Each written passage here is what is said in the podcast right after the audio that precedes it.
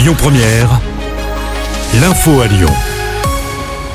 Bonsoir à tous. À la une, les agriculteurs paralysent les accès à l'agglomération lyonnaise. Tous sont saturés sans exception. La 47 est bloquée au niveau du nœud de Ternay dans les deux sens au croisement avec la 7. Cette même autoroute est toujours fermée à Pierre-Bénite avant l'accès à la 450. Sur la 89, la circulation est interrompue entre l'Arbrel et la jonction avec la 6. Et puis à l'est, il est impossible de circuler au niveau du péage de Saint-Quentin-Falavier sur la 43 dans les deux sens. En parlant de mouvement de grogne, les centres sociaux de toute la France étaient mobilisés aujourd'hui.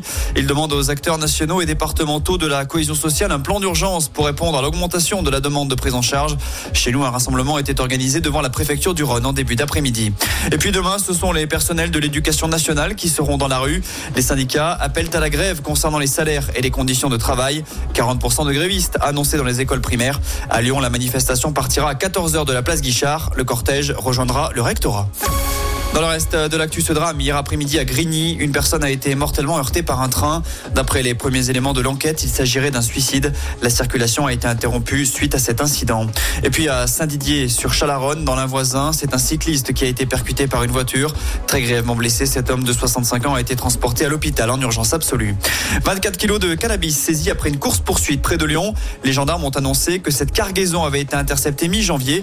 Il s'agissait d'un go-fast entre l'Espagne et l'Allemagne. Dans le coffre, les militaires ont retrouvé plus de 20 kilos d'herbe de cannabis, soit 190 000 euros à la revente. Le conducteur a écopé de 8 mois de prison ferme, 5 ans d'interdiction de territoire français. Sa BMW a été saisie et la drogue détruite.